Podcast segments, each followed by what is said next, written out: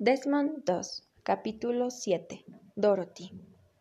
Dorothy vivía junto a sus padres, sin embargo su padre era algo violento, pues siempre los pegaba a ella y a su hermano Thomas.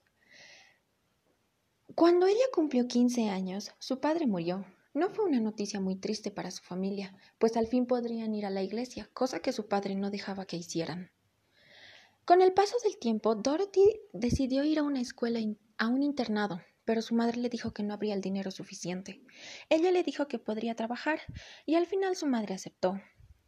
En una ocasión, ella y una de sus amigas del internado decidieron vender libros y justamente llegaron al lugar donde se encontraba Desmond.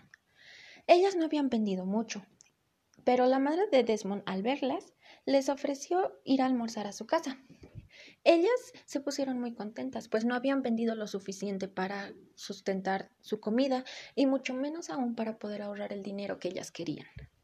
Ahí conocí a Desmond y a pesar de que la comida se quemó, se hicieron buenos amigos.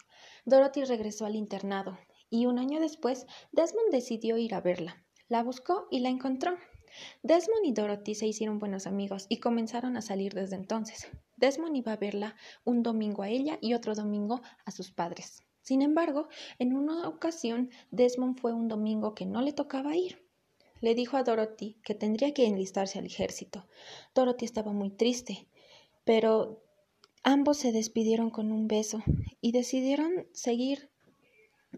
Se pusieron muy tristes, pero al final era por algo. Cuarto A de secundaria, Rengel Flores Ángela.